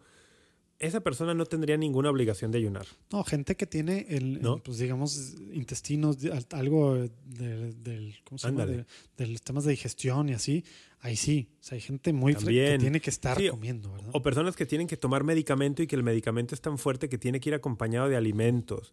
O sea, la iglesia es súper comprensiva en todo eso, ¿no? No se el trata tema de- es que no agarremos esas excepciones como la regla, ¿verdad? Y como, ah, Sí, es que yo estoy enfermo, es que, es que tengo gripa, es que cualquier cosa sí. y ya, porque para eso somos bien buenos, ¿verdad? Que no agarremos barco, exactamente. Sí, al final hay que, oye, la obligación es de dos días al año, el miércoles de ceniza y el viernes santo en cuanto al ayuno, ¿no? Tú estás proponiendo algo que es ya una cuestión No, pues una personal y- muy no, y- bonita, el tema de ayunar los viernes de cuaresma. Bueno, el viernes de cuaresma estás obligado a la abstinencia de carne. Exacto. Ahora, déjame decir algo relacionado con esto. ¿Qué? Amigos que nos escuchan, católicos de México y del mundo hispanoparlante. No es mandamiento de la iglesia comer mariscos los viernes de cuaresma.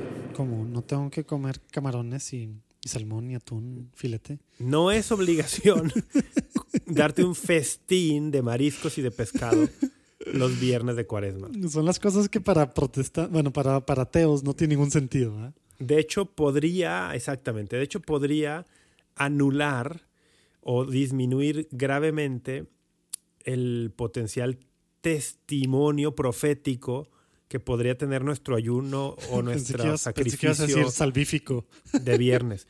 No, no, es que por ejemplo, piensa Claro, no, el- no es testimonio, güey. No, no estoy comiendo carne, pero me estoy echando unos camaronzazos acá Exacto. gigantes, un atún acá, un filete de. O sea, oye, ¿por qué no comes carne hoy viernes no, de cuaresma?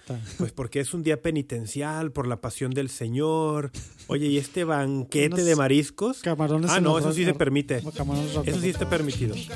Entonces, imagínate el, el testimonio profético, porque Sí. otro de los puntos del ayuno es que esto es muy, muy rico. Otro de los puntos del ayuno es que tú te abstienes y con lo que no estás gastando en esa comida, socorrer a los pobres. Recordemos que en la tradición cristiana siempre ha estado presente las obras de misericordia, tanto espirituales como corporales. Entonces, alimentar al pobre no es opcional para el cristiano. Entonces, una forma esta era también de, oye, me abstengo yo de la comida en mi mesa para dársela al que no tiene comida en su mesa. Entonces, si de verdad imagínate que los viernes de cuaresma, que los católicos no comemos carne, nos abstuviéramos de la carne y dijéramos, oye, pero lo que yo hubiera gastado en comer carne hoy, voy a comprarle comida a la familia de mi cuadra, de mi barrio, que no tiene para comer. Voy a hacer, o sea, el testimonio profético estaría increíble. Sí, pero y podemos y perder gastar mucho de más, esto. No gastar más que lo que cuesta la hamburguesa con los camarones. ¿verdad? El, tema es que sí podemos perder mucho del testimonio profético cuando nos damos un festín.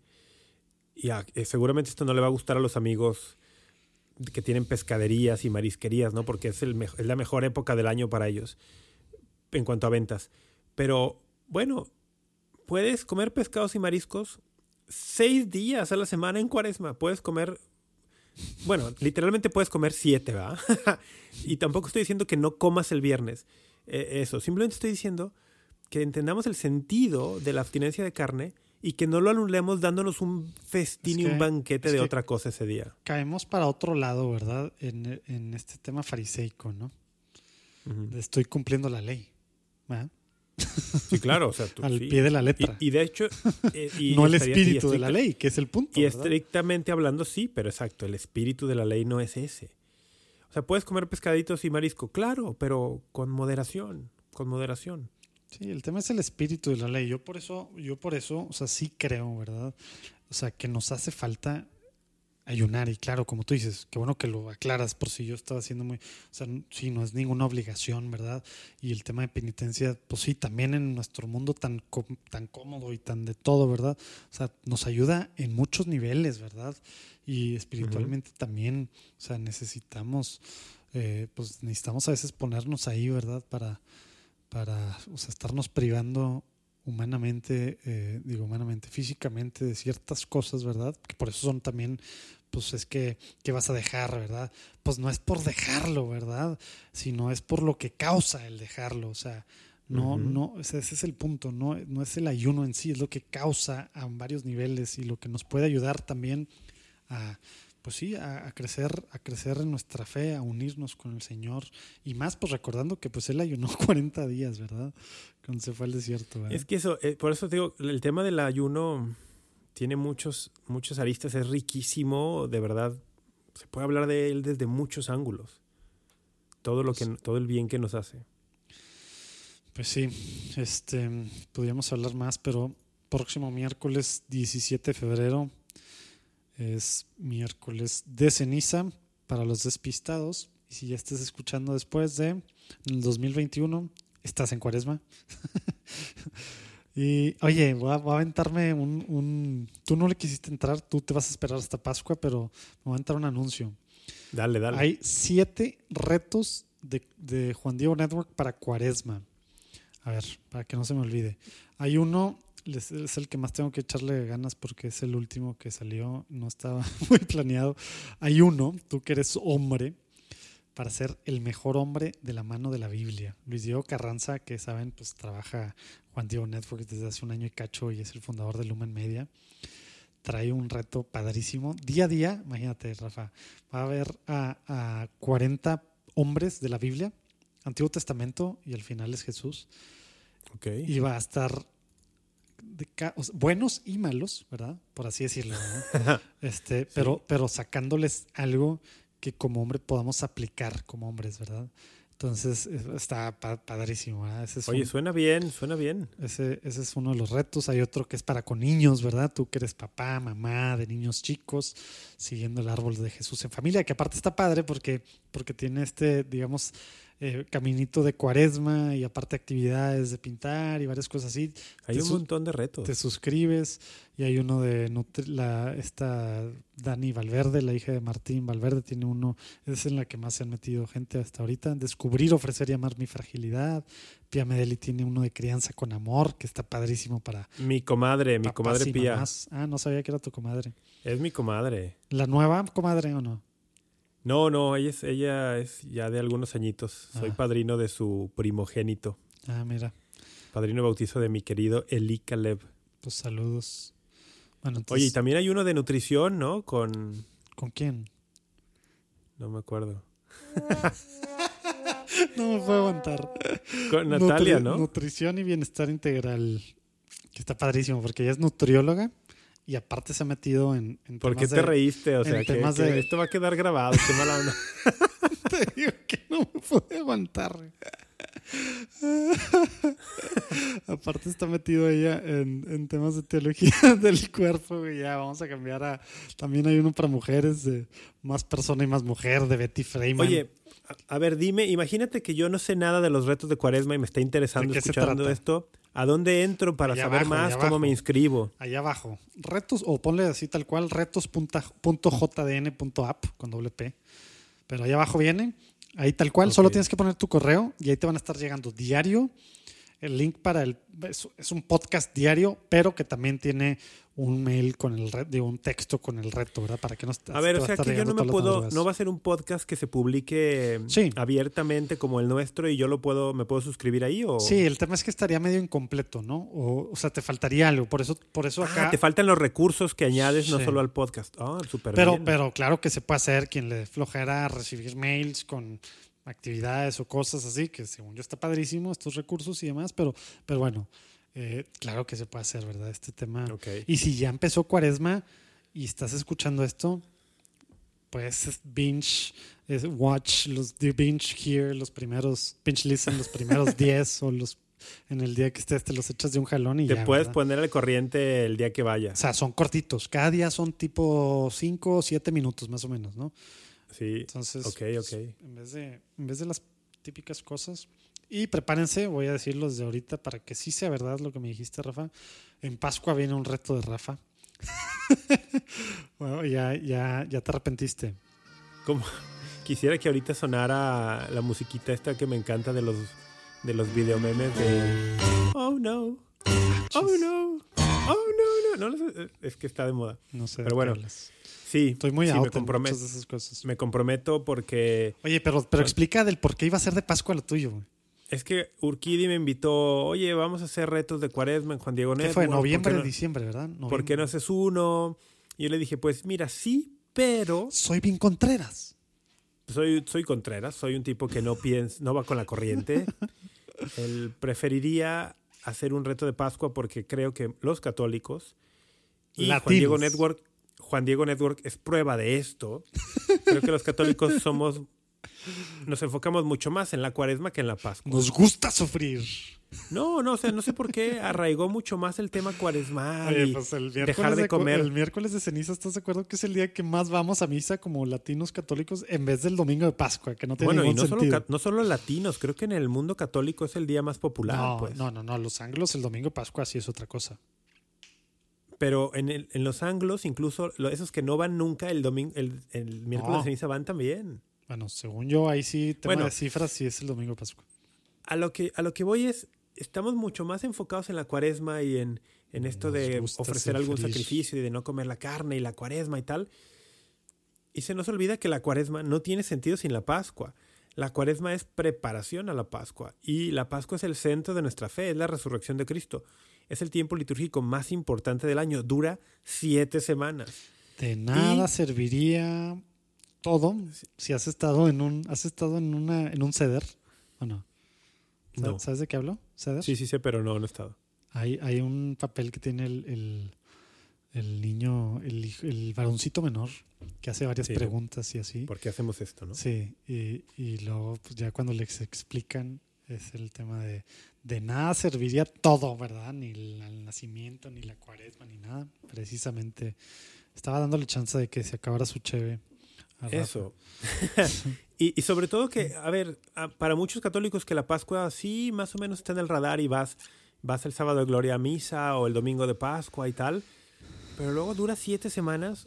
Yo creo que por ahí de la segunda, tercera semana de Pascua ya, ya es, ya te da igual, ¿no? Ya te relajaste de los propósitos cuaresmales, ya no tienes los, las abstinencias de los viernes y nos pasa de noche. Entonces mi idea es generar algún recurso que nos ayude a vivir la Pascua de forma más intencional. Eso, muy bien. Entonces, en abril, así como vas pronto a seguir nuestra, salir la segunda temporada semanal de Tómatelo a la ligera, que acuérdense, quieren ser parte de alguna cosa del behind the scenes de alguna forma, ¿qué era? Tómatelo arroba juandiegonetwork.com.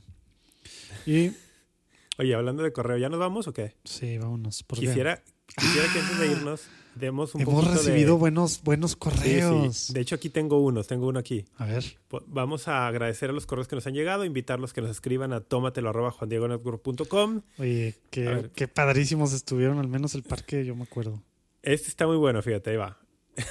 Lo voy a leer textual porque está muy bueno. Ah, crédito a, a la buena creatividad de los que nos escuchan. Dice, esta es retroalimentación del episodio anterior, del pasado, ¿no? Del, donde hablamos del domingo de la palabra de Dios. Hola hermanos, disfrutamos este episodio un poco perturbados ante el rumbo que está tomando este podcast. Puntos suspensivos. Te prometo que yo leí esa primera línea y, y sí sudé un poquito así como de... "Ah, ¿Qué onda, no? O sea, un, poqui, un poco perturbados ante el rumbo que está tomando este podcast. Y luego ya encanta, dice, tés y bebidas infantiles, válgame Dios. Están cayendo bajo. Esperemos sea temporal y rectifiquen el camino. bueno, Tienes razón, Pues, ¿eh? Sí, estamos que la verdad es que, queridísimo Héctor, yo rectifiqué hoy. Entonces hoy, ya viste, bebí cerveza nuevamente. Urquidi sigue en su Y obstinación así de va a ser hasta, alcohol. así va a ser hasta Pascua, ¿eh? Él sigue ahí, pero bueno. Entonces, Eh, gracias, Héctor. Nos dice más. Eh, es padrísimo lo que nos contó después, ¿no? Dice, les comparto No, una foto. Oye, deberías tú de, de subir en tu Twitter, ¿no? O a ver si en el de Juan Diego Network. Ah, pues Sube, sube tu Twitter y, la, y le damos retweet en el de, Oye, el de Juan Diego Solo Network. que, so- ok, pero mándamelo porque me mandaste el correo, me lo reenviaste sin adjuntos, sin Ah, archivos juntos. chis. ¿Neta? O sea, si no, no las viste. O sea, no viste las fotos. No, no, no, no. Si me las reenvías las pongo Sí. en mi Twitter y los etiqueto. Pero bueno, dice, mientras Urquidi me reenvía esto, dice, les comparto una foto de la Biblia manuscrita que elaboramos entre todos los o miembros sea, de la neta comunidad. no la viste, no viste las fotos. No, pues no me las mandaste. o sea, entonces, ¿por qué te emocionaste? Pues solamente por leerlos. Si, de- si me dejaras que lo siga leyendo, la gente que lo escucha se emocionaría también aunque no vea las fotos. Dice, les comparto una foto de la Biblia manuscrita aquí está. que elaboramos entre todos los miembros de la comunidad en la que colaboro, alumnos, maestros, padres de familia y empleados del Instituto Motolinía en Monterrey, con motivo de celebrar el 75 aniversario del colegio en el contexto del primer domingo de la palabra de Dios en de entonces tengo que 2020. compartir pantalla, güey, para que, para que veas esto, güey. Quisimos ve hacer nuestra ¿Ya lo la viste? palabra de Dios. A ver, no, déjame, voy, déjame, déjame abrir la ventana. El caso es que ellos la hicieron. Vela, vela, vela, vela. No, está gigantesca. Ve, bueno, aquí están ellos escuchando. Ah, no, Tómatelo. las fotitos, las fotos de escuchando tomate. Oye, mándame estas cheves. fotos. ¿Por qué no publicamos esto en redes sociales? no entiendo, no entiendo por qué no se mandaron, ni sabía que se... Mira, ve, ve así como está escrito, ¿viste? A Sí. mano. Le a mano, escribieron a y luego mano. para- mira, tiene como que un icono. Ah, mira, este es de Ordóñez, ¿te acuerdas? Mira, este que está acá atrás. Oye, entonces, Ah, ¿qué pues es hicieron? tal cual el de acá atrás, ¿no? Ah, no, no es, Se- pero es otro de Es que no veo. Se dieron a la labor de, de hacer como mira, aquí los está con el señor antiguos. arzobispo. El señor. Copiaron, copiaron a mano los libros como en la antigüedad o qué? Sí, cala. Está bruto, ah, no manches. Yo me emocioné cuando vi. Ve esta biblionona. Oye, pero ¿cómo? Mira, aquí sale que te lo reenvié y sí sale con todo y fotos. Pues yo no tengo las fotos. ¿Estás seguro? No, no tengo las fotos. O No, sea, no tengo un nada ahí que te decía de que no, no veas las imágenes o algo así. tengo un forward y no vienen las, no vienen las imágenes. No, pues. Reenvíamelo. Pero bueno, al final dice, nuestro amigo Héctor dice, sería interesante que comentaran el nombramiento del doctor Rodrigo Guerra Ah. como miembro de la Academia Pontificia de Ciencias Sociales Un poco tarde, pero sí. y o acerca del movimiento creciente de la Iglesia por el cuidado de la creación, la encíclica Laudato Si, la iniciativa Ver de tu parroquia y todo el movimiento fenómeno ecológico religioso, el Pachamama, las huelgas de Greta Thunberg, el movimiento católico mundial por el clima, etcétera. No, bueno, nos dio un montón de sugerencias, ¿no? Vamos Claudia- a fuera broma. Claudia y yo, Héctor, somos fervientes admiradores y promotores de su podcast. Saludos y bendiciones. Bueno, muchas gracias, eh, Héctor y Claudia. Un saludo. Nos han mandado fotos también de escuchando el podcast con una bebida. muchas gracias. Y- jardín. Oye, esto que menciona acá del doctor Rodrigo Guerra, que es amigo de Juan Diego Network, qué interesante, ¿eh? Un mexicano ahora en dos pontificias comisiones, academias, perdón, dos academias pontificias, la de la vida y la de las ciencias sociales. Muy interesante, ¿no? Rodrigo Guerra, Otro sin lugar a dudas, el laico católico, obviamente, académico mexicano más, ¿cómo le podemos decir? Pues más prominente, ¿no? En, Sin duda, ¿verdad? en los últimos años, sí. Oye, ayer que me mandaste, o anoche que me mandaste la, el link del, del super simposio este. eh, No lo menciones, no lo de menciones. un simposio así, se lo reenvié, se lo reenvié acá el, el WhatsApp y, me, y, y le puse nomás así de que viste. y cálate lo que me respondió. Dice, no lo había visto. Parece un foro de opinólogos al margen de los protocolos de investigación científica duro. Gracias por la info. me, da risa como, sí, pero me da risa que pues, pues sí, o sea, él, todo el estudio y todo el tema del si sabes, así con, con, con, pues, con la razón, ¿verdad? Estudiándole y lo que dice la iglesia y el por qué de tal. Y luego hacen estos simposios de que por qué están mal las vacunas y por qué hacerle caso a por qué todo está mal la iglesia, ¿verdad? Sin, Sí. ningún, sin ningún fundamento de nada, ¿verdad? por eso opinólogos. Opinólogos consumados. Oye, tenemos un correo más eh, para Pues mencionar. había otro, pero no, no lo pelamos de mucho. Melissa. Había de otro Melissa también. H. Bueno, ha habido otros, pero no los hemos pelado. Melissa H nos dice: Hola Urquidi y Rafa, saludos desde Australia. Mm. A Urquidi lo conozco en persona cuando fui de viaje a Monterrey, pero a Rafa, la verdad, tuve no que te hacer una platiqué la historia, ¿verdad? No. ¿Me quieres contar o qué?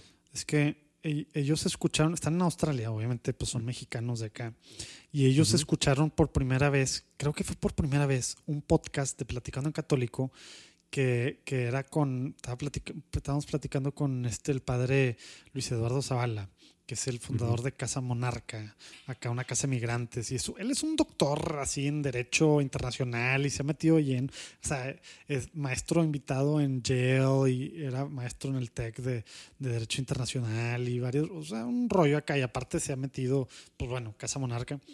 Y escucharon eso, imagínate, se- se- y desde ahí se engancharon con Platicando un Católico. Luego visitaron Monterrey hace como dos años, o, o sea, bueno, en algún momento del 2019. Ujú. Y bueno, y ahí los, los, pues los conocimos, ¿verdad? A ella y a, y a su esposo. Imagínate, vinieron una semana a una boda a Monterrey y fueron un día, un par de días a servir a Casa Monarca.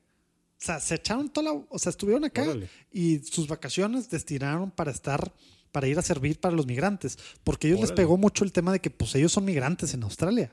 Entonces, de primera Claro. mano entienden tal y, y como que, no, otro rollo, la, la platicaba con el padre eh, Luis, Luis Eduardo, y como que los, los, los marcó tal cual, entonces, pues bueno, pues por eso los, los conocimos. Y, y son parte de una comunidad allá, que Ajá. pues ahí de repente tratamos, pero neta yo soy, ya sabes, no soy muy bueno eh, para mantener Pa- así el Para acordarte eso.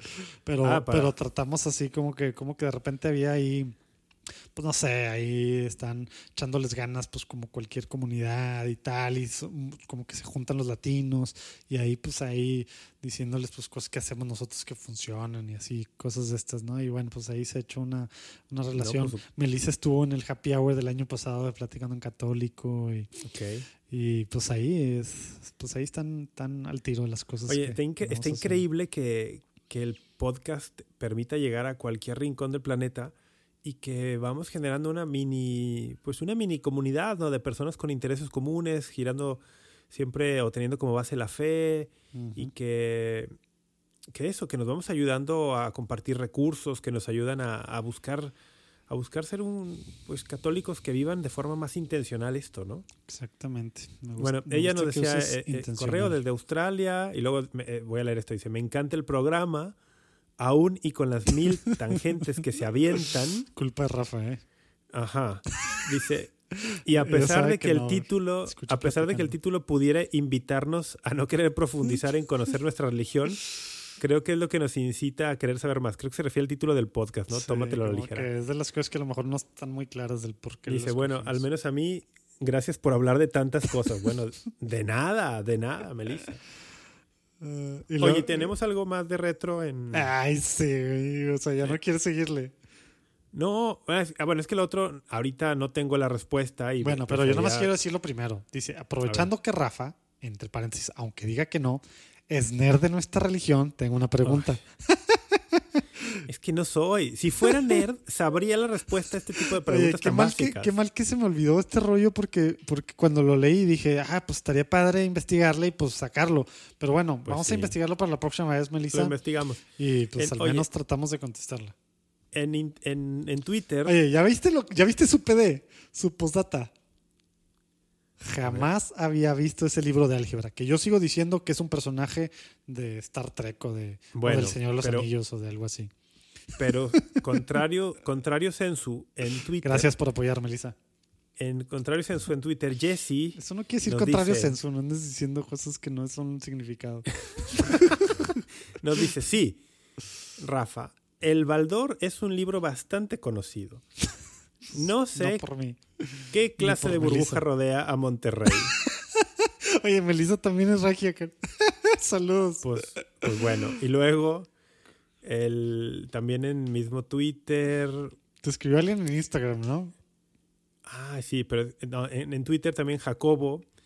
Jacobo nos dice, el, el jueves pasado, fíjate, dice, caray, lo acostumbran a uno a las cosas buenas y luego no suben podcast. Y dice, ya en serio, felicidades por el podcast. Jacobo se quedó con la idea de que íbamos a hacer episodio semanal. Es que de seguro, bueno, ya- de seguro ya- escuchó el, Sí, el de lo- las finanzas en el Vaticano. Bueno, vuélvelo a escuchar. Porque ya pero no sé ya si- lo... Ah, es que, bueno, déjame, déjame lo menciono porque no lo dije. En el tweet Jacobo anexa una imagen, ¿no? Pone una- comparte una imagen. Y en su imagen es su calendario, su Google Calendar. Ah, sí, cierto. Y, y decía, a las 0.10 del jueves, escuchar, tómatelo a la O ligera. sea, Así lo tiene. le- le- salió un recordatorio. Un recordatorio, pero ya lo tiene tachado porque dice, ahí no salió el episodio, ¿verdad? O sea, qué, qué increíble. Jacobo tiene sus recordatorios puestos ahí de para escuchar el podcast. Y le quedamos mal, ¿no? Oye, En- estamos quedando en bien mal. Porque también, en mientras buscas en tú en Instagram, acá Ana, Ana ver. nos escribió que, que pues, dice temas de la conciencia y los valores y la iglesia y demás, y que los niños y adolescentes son los más afectados. Y lo que, que una recomendación de un libro dirigido a adolescentes. Y nada. Ah, voy. No, se la debemos, déjame, hay que investigarlas. Sí, muy mal que no. Y luego también está lo de otra JP, también de otro tema, que también nos pedía que habláramos eh, y tampoco hablamos. Pero bueno, Oye, ese no me lo mandaste, ¿o sí? sí, sí, sí. Es que dice que no, dice que no, dice que no, dice si puedes mantenerme anónimo también lo agradezco mucho. Ah, ok. Y saludos y saludcita. Ah, es que mira, a, a J, a JP, a Pepe, lo habíamos mencionado en el episodio que no, que no subimos. Ah, ahí está. Que de hecho yo, como lo Bueno, conozco, le, había le había dicho, que oye, subimos, que dije, subimos, dices, pero duró Te unas horas. mencionamos, exacto, le dije, te mencionamos en el podcast, no sé qué, y luego me dice que lo escuchó, él escuchó ya el bueno, el que, y dice, no es cierto, no me mencionaron, bueno. Ya encontré el, el de Instagram.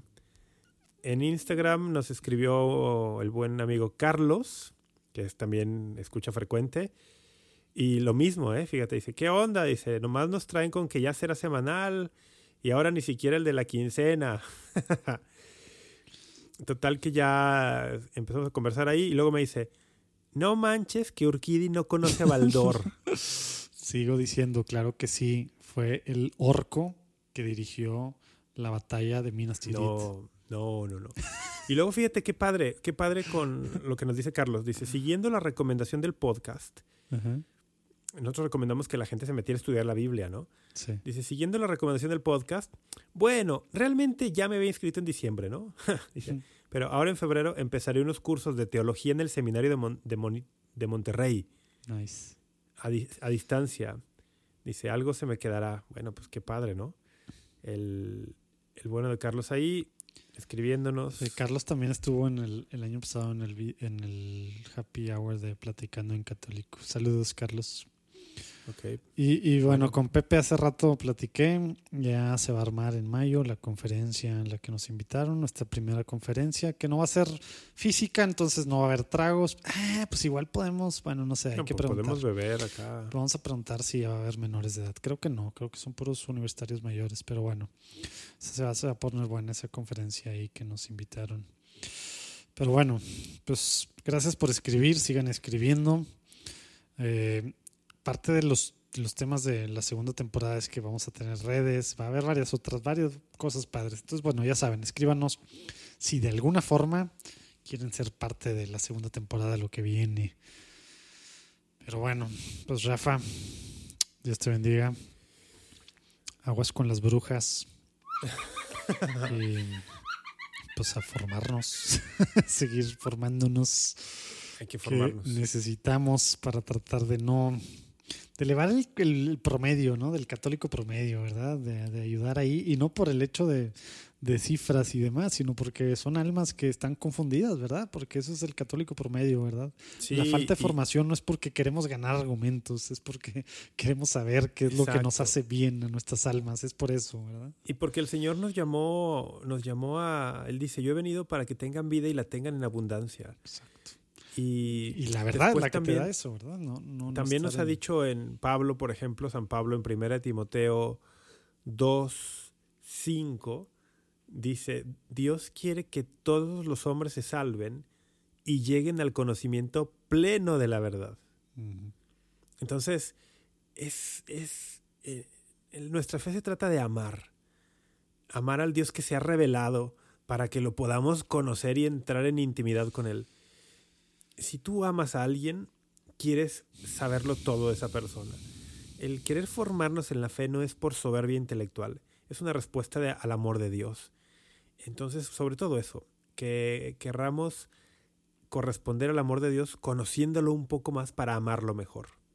Exactamente, no se ama lo que no, no se puede amar lo que no se conoce, dicen también. Así y que es primera de. Pedro 3.15, de, también de dar Estén razones. siempre de- dispuestos. Sí, Bueno, sí, el tema de dar, dar razones de nuestra fe, sí, ¿no? sí. Estén siempre dispuestos a dar respuesta al que les pida razones de su esperanza. Que eso, pues, ahorita, hacia afuera y hacia adentro de la iglesia, tenemos que hacerlo mucho precisamente. Pero bueno, ese será tema de otro episodio. Tómenselo a la ligera. Ya falta menos para Pascua. sí, ya vamos a empezar cuaresma, entonces ya falta menos.